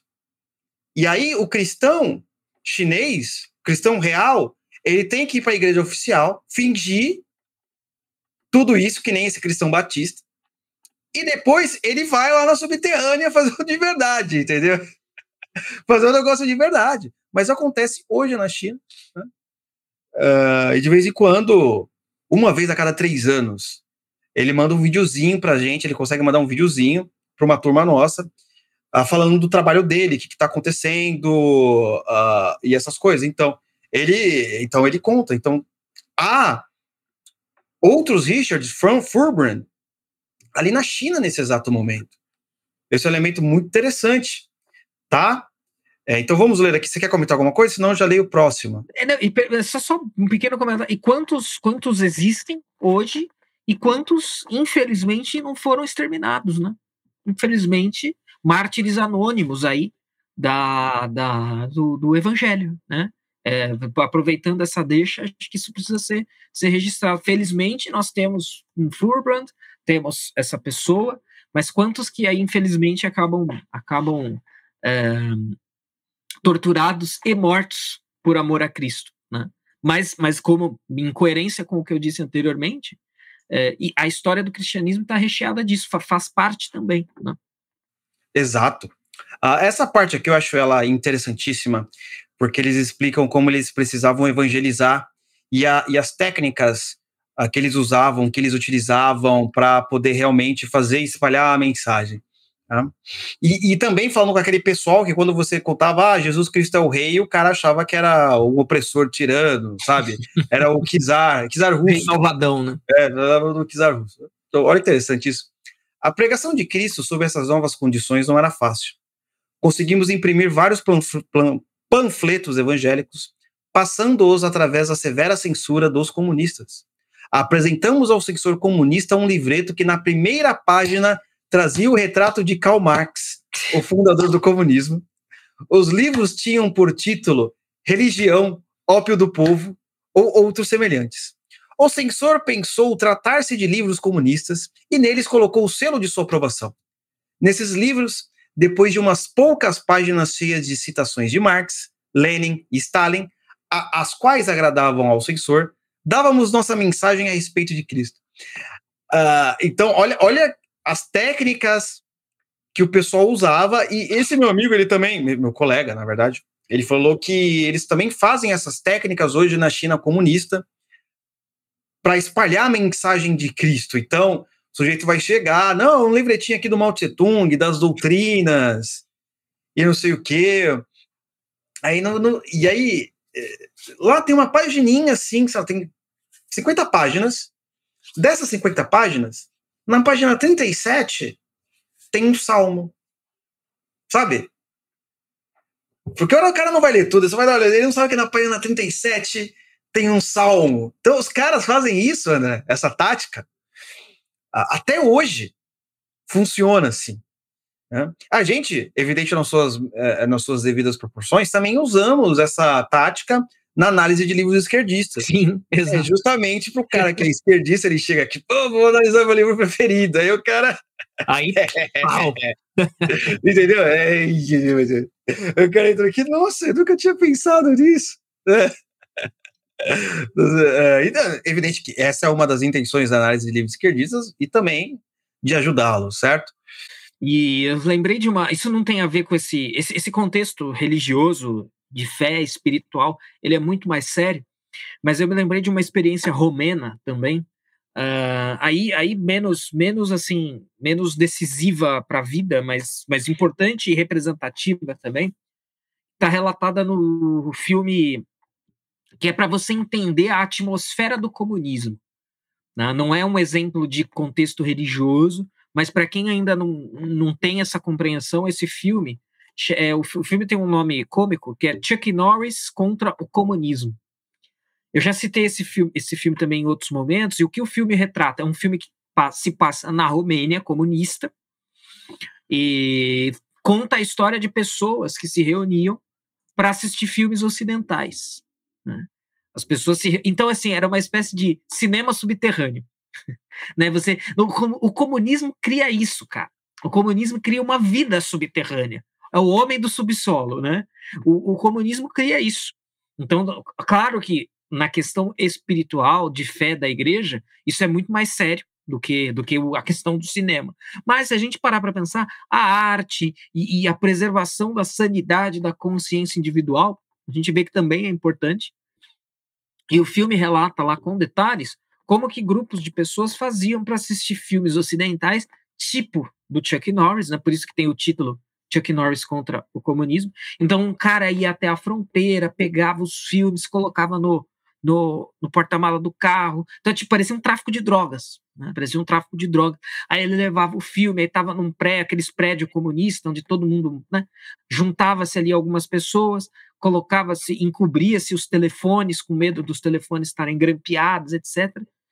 E as pessoas assistiam os filmes ocidentais ali, tanto como um refúgio, quanto com no sentido de saber que existe um mundo diferente daquele que elas viviam, um mundo de abundância material, de, de, de, de onde as pessoas não passam fome, etc, etc.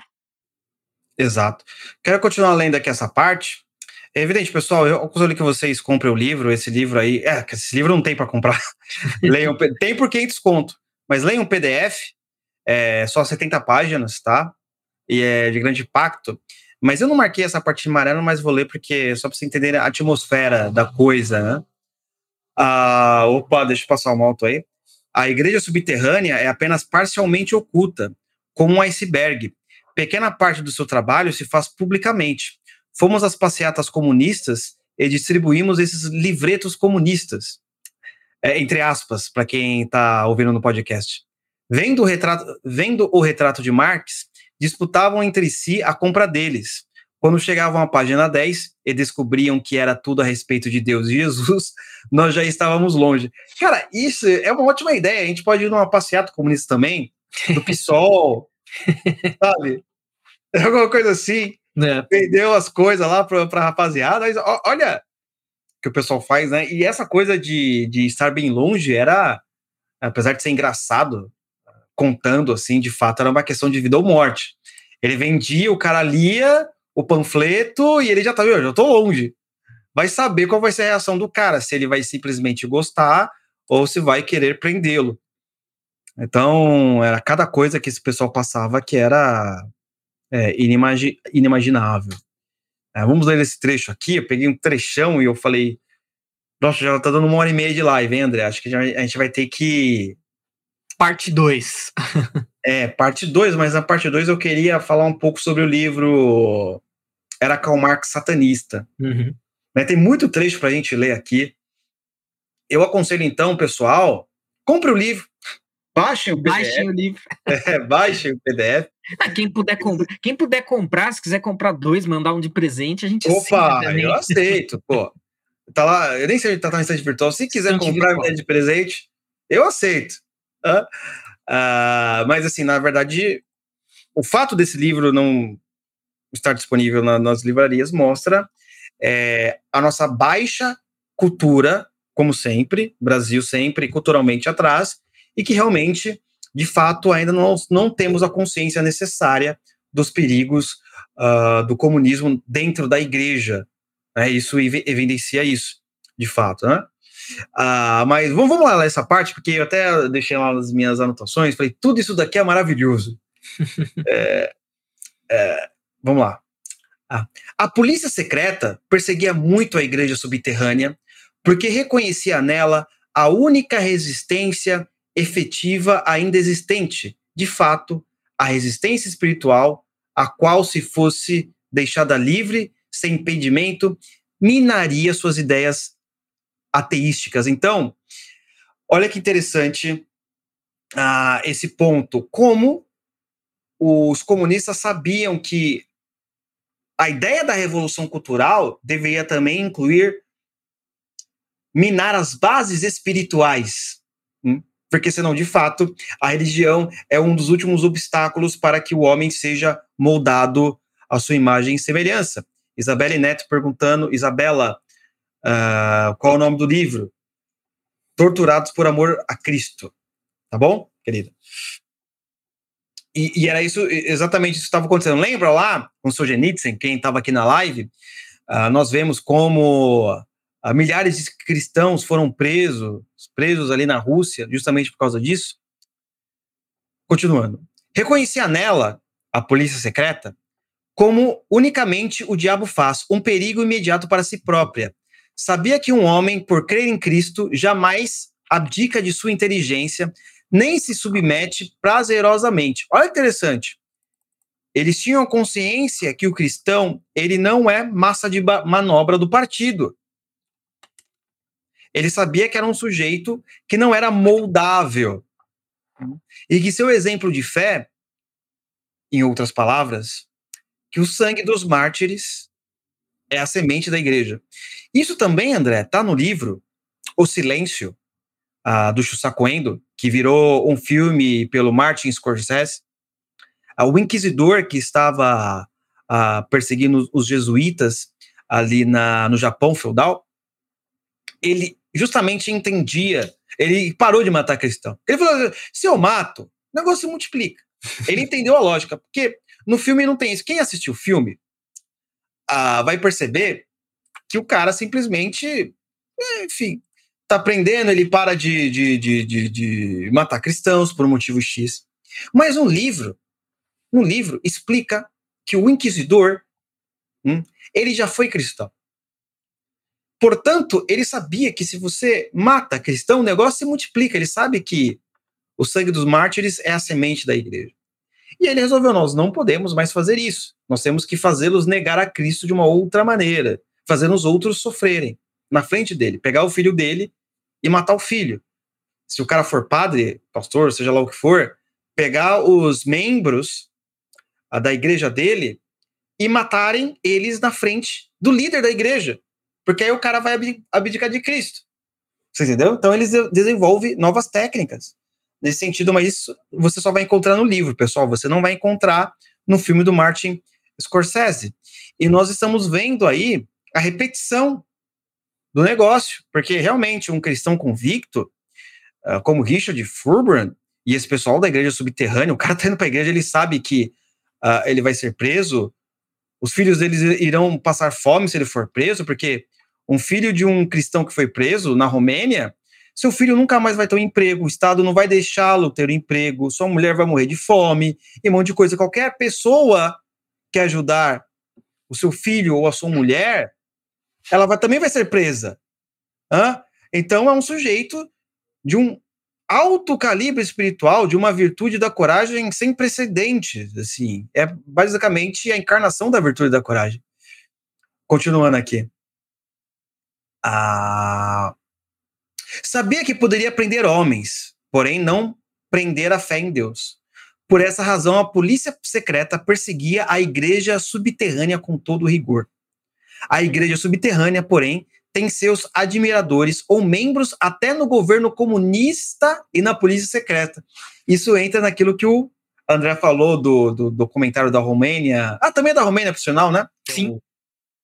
É, Chuck Norris versus comunismo, que tinha admiradores do, do Chuck Norris dentro do alto escalão do Partido Comunista, só que ninguém falava nada. Mas aqui é diferente, André. Evidente, nas suas devidas proporções. Sim, aqui sim. é mais diferente ainda, né? Aconselhávamos aos crentes a entrar nela. Olha isso. Isso é como você pedir para um, um, um cristão fervoroso é, entrar dentro do Partido Comunista Chinês. Aconselhávamos aos crentes a entrar nela, vestindo o mais odiado dos uniformes em nosso país, ou seja, o uniforme da Polícia Secreta Comunista, para que pudessem relatar as atividades da mesma para a igreja. Vários irmãos da igreja subterrânea o fizeram, conservando a sua fé escondida. Cara, isso é filme hollywoodiano. É. e aí é, aquela coisa, a consciência individual, é, se o sujeito tiver essa força, né, você precisa ter força, não é fácil. Mas a assim, para você violar a consciência individual, por isso, que os, por isso que o negócio precisa ser totalitário mesmo. Né? Ou é totalitário ou não acontece. Porque para você violar a consciência individual, meu amigo, é difícil. É dureza. Não, dureza. E olha o que acontecia. É só possível sobreviver, né? E olha o que acontecia. Um cristão, pessoal, que colocava o uniforme da polícia secreta do Partido Comunista, ele não podia contar nem para os seus irmãos da igreja. Uhum. Ele justamente não contava para protegê-los, nem para sua família, senão ia ficar um negócio estranho. Ah, peraí, ele tá com o uniforme, ele veste o uniforme da, da polícia secreta comunista, que persegue todo mundo e vem pra cá pra igreja. A família dele, que é cristã, também admira ele. Cara, não ia ficar. Todo mundo ia perceber. Então, ele vestia aquele uniforme, o pessoal da igreja ia começar a odiá-lo, a família dele também. E você imagina você nessa situação. Cara, mas eu vou ter que fingir que eu faço parte, que eu sou membro da polícia secreta, justamente para quando alguém for preso, eu lá pegar uma chave e libertar o cara. Uhum.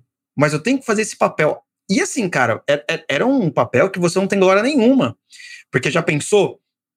Se você tá fingindo ali que faz parte da polícia secreta, você liberta o cara e o cara sai contando para todo mundo. Então era algo assim que você tinha que fazer com tamanha diligência para nem o cara que você soltou te ver. Para ele não sair contando, não, tem, tem um dentro da polícia secreta que tá junto conosco. Olha que é um negócio, cara. 24 Oscars. Se fosse um filme. Sim, é verdade. É 24 Oscars fácil, né? Ah, então, continuando. É... Hoje eu parei aqui. Não é fácil alguém ser desprezado por sua própria família e amigos pelo motivo de estar usando o uniforme comunista e não lhes declarar sua verdadeira missão. Apesar disso, eles assim fizeram, tão grande era seu amor por Cristo. É, é aquele, cara, é um nível, é um nível de, de, de santidade que o cara ele só quer ser é, a recompensa na glória.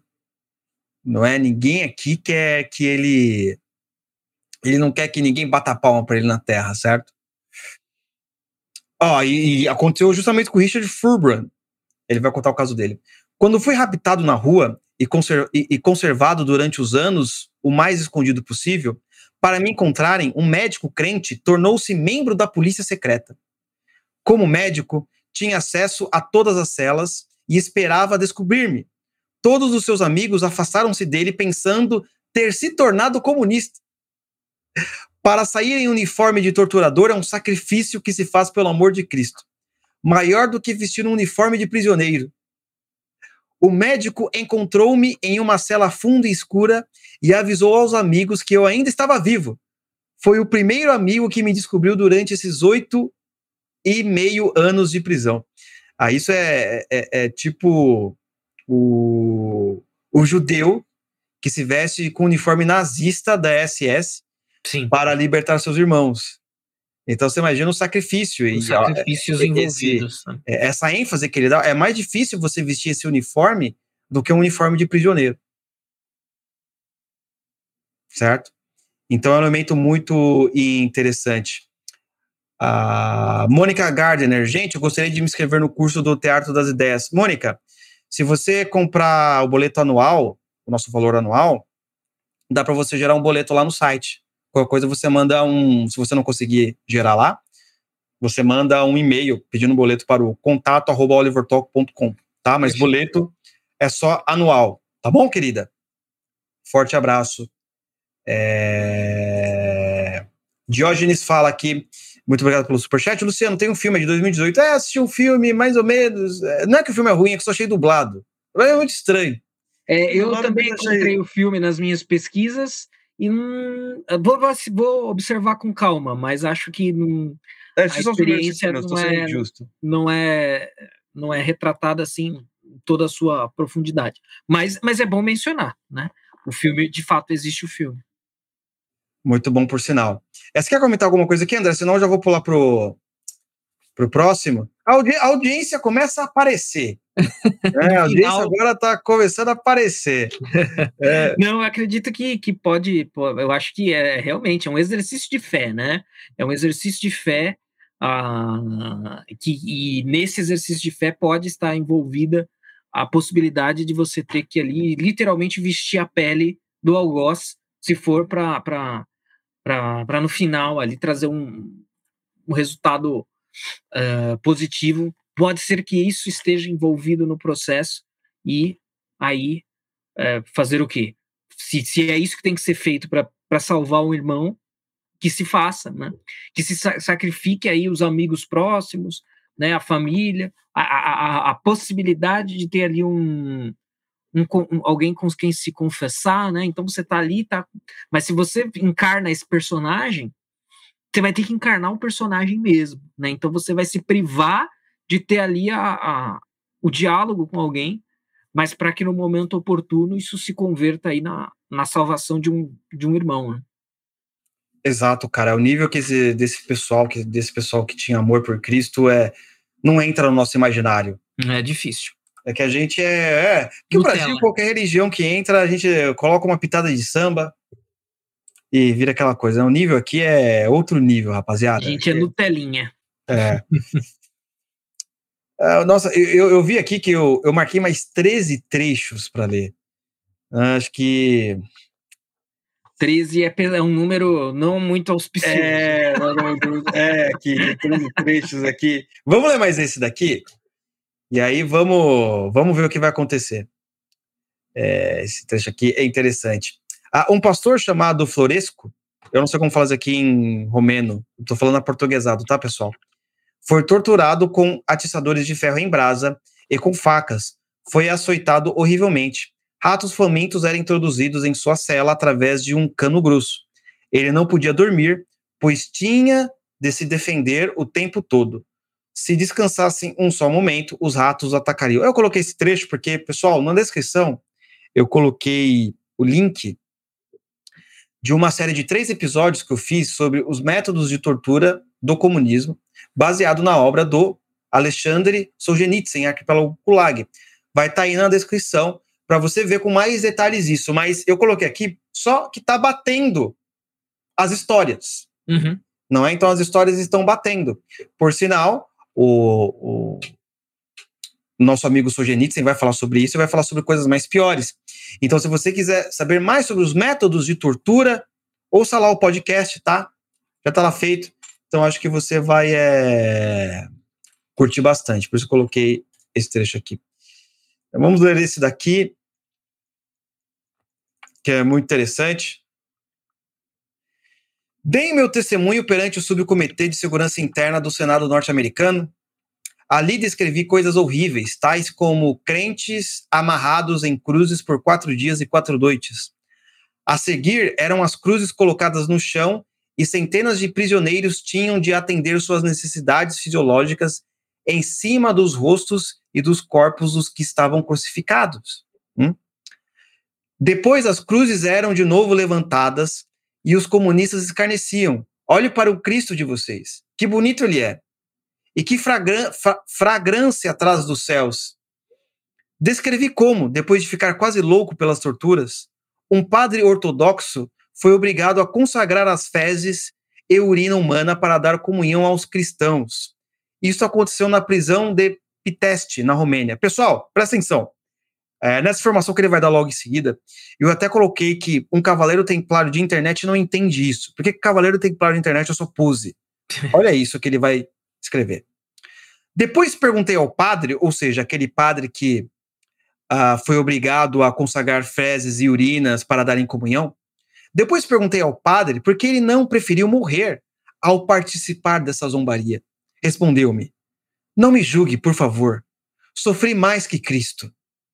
Todas as descrições bíblicas do inferno e as dores referidas no inferno de Dante não são comparáveis às torturas em prisões comunistas. Esse é um trecho muito interessante. É um trecho assim que a gente não pode fazer um julgamento moral. Você não está lá. Uhum. Uh, aparentemente, que é assim, né? Que na, internet todo mundo é cavaleiro templário, né? Todos Sim, os cristãos são perfeitos. Todo mundo é bravo, heróico. É, o cara, o, o, cara olha, nossa, mas o padre ele vai lá e consagrou as fezes e a urina para servir como santa ceia. Cara, é um negócio que você não pode julgar, velho. É um negócio assim que você não está naquela condição cara tá, foi crucificado, o cara tá sendo torturado, ele faz isso. E, um, e, e uma pessoa que não. Que para você ter uma espécie de compaixão, você precisa ter, de fato, um imaginário, né? Ali é só pose. Porra, você vai condenar, você vai falar, não, peraí, ele tá sendo blasfemo, covarde. porque ele é covarde, porque ele. E ainda por mais, você não. Assim, de fato, quando o cara fala assim, não me julgue, por favor, sofri mais que Cristo. Ora, em teoria, na doutrina, seja lá que o quê, é, é, é, pô, isso não se deve falar.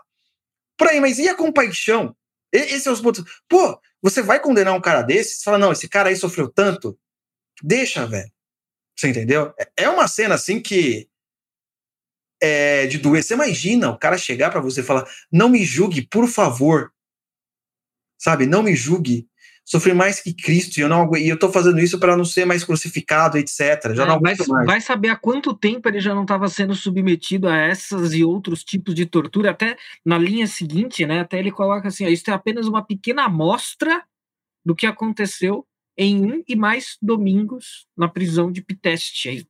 Então, ou seja, vai saber, você tem toda a razão, né? Vai saber por quanto tempo esse sacerdote não estava passando por essas e outros tipos de torturas, né? E então, quem somos nós, né, para falar, para apontar o dedo e falar alguma coisa? Exato, exato. Andrezão. Andrezão, então vamos parar por aqui, né? Vamos parar por aqui. Uma hora e 43 já de podcast. Pessoal, tem muita coisa para ler, tem muita coisa para falar, mas é, a gente vai ficar aqui três dias e três noites falando sobre o livro. Ah, o link está na descrição, quer dizer, esse livro só tem PDF, tá, pessoal? Uh, vamos sentar, talvez próxima live a gente continua falando algumas coisas sobre o livro. E podemos falar também algumas coisas sobre Era Karl Marx. Um satanista. O Satanista, que é o livro também do pastor. Tá bom, pessoal? Lembrando que o link desse livro para comprar na Amazon tá aqui na descrição. E lembrando que da última vez que eu vi, ou seja, há três horas, só tinham quatro cópias, tá? Só tinham quatro cópias do Era Karl Marx satanistas. Então, compre aqui através do link, tá?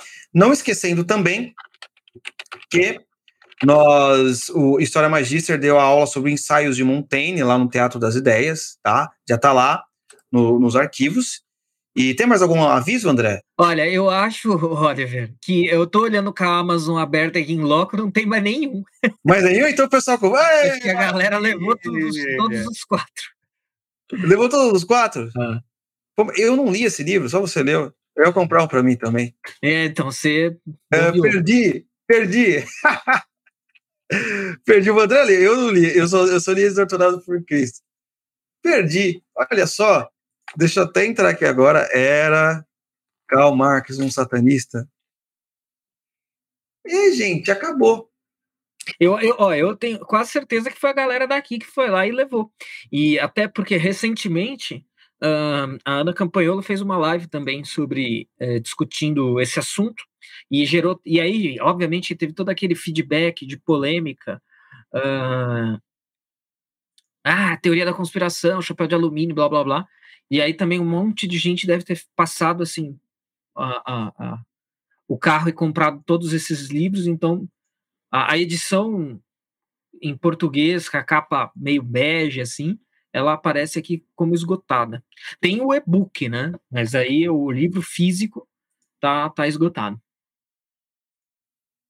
Ah, não, talvez, talvez você pegou outro link, André, que eu entrei aqui e tá, tá, tá ainda sobrou algumas cópias. Ah, é? Ah, então. Não da Amazon direto, mas de que a Amazon tem aquele sistema de.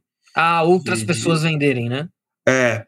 O ah. e-book Kindle ainda tem, né? Não, a gente não tá falando do e-book Kindle, a gente tá falando do é, do livro mesmo. Do livro físico. Do livro físico, né? Esse é o tipo de livro que você tem que ter, porque a gente não sabe o que vai acontecer aí no mundo, vai que esse livro aí, de repente, some. Certo, pessoal? Então, a gente se encontra, como sempre, no nosso horário no próximo domingo, às 8 horas. Não se esquecendo que. Opa, pode falar. Não, não, é que o livro, eu tô vendo aqui agora, o, o livro que você colocou no link é o Marx e Satã. Esse, eu não sei se é o mesmo texto, mas uh, deixa eu ver aqui. Não, ó, Marx e Satã e Era Karl Marx um satanista são livros diferentes, tá? Ah, é? É. O Era Karl Marx um satanista que não tem mais. O Marx e Satã ainda tem. É com a mesma ideia, não é? Mas, não, exato, é a mesma reflexão que a ideia do Marx jovem lá, que escreveu poemas satânicos. A gente explora isso na live seguinte. Também, e Marx, esse livro também está valendo justamente por isso, é a mesma temática. Né? Exato, meu querido André. Então, quero agradecer aqui a nossa audiência maravilhosa que participou com a gente aqui em mais uma live, Não Tenhais Medo.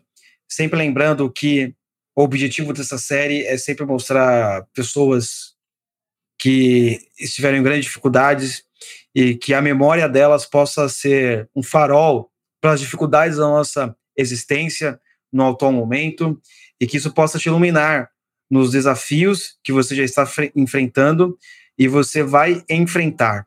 Por isso, pessoal, se puder, compartilhe com aqueles que estão sofrendo, compartilhe com aqueles que estão passando dificuldades, com aqueles que realmente acham que ah, não há mais esperança para nada com aqueles que realmente estão sofrendo muito, que, que têm grandes dificuldades, para eles terem, verem esses exemplos e quererem continuar em frente, assim como o pessoal aí da igreja subterrânea foi lá, venceu e estão aí.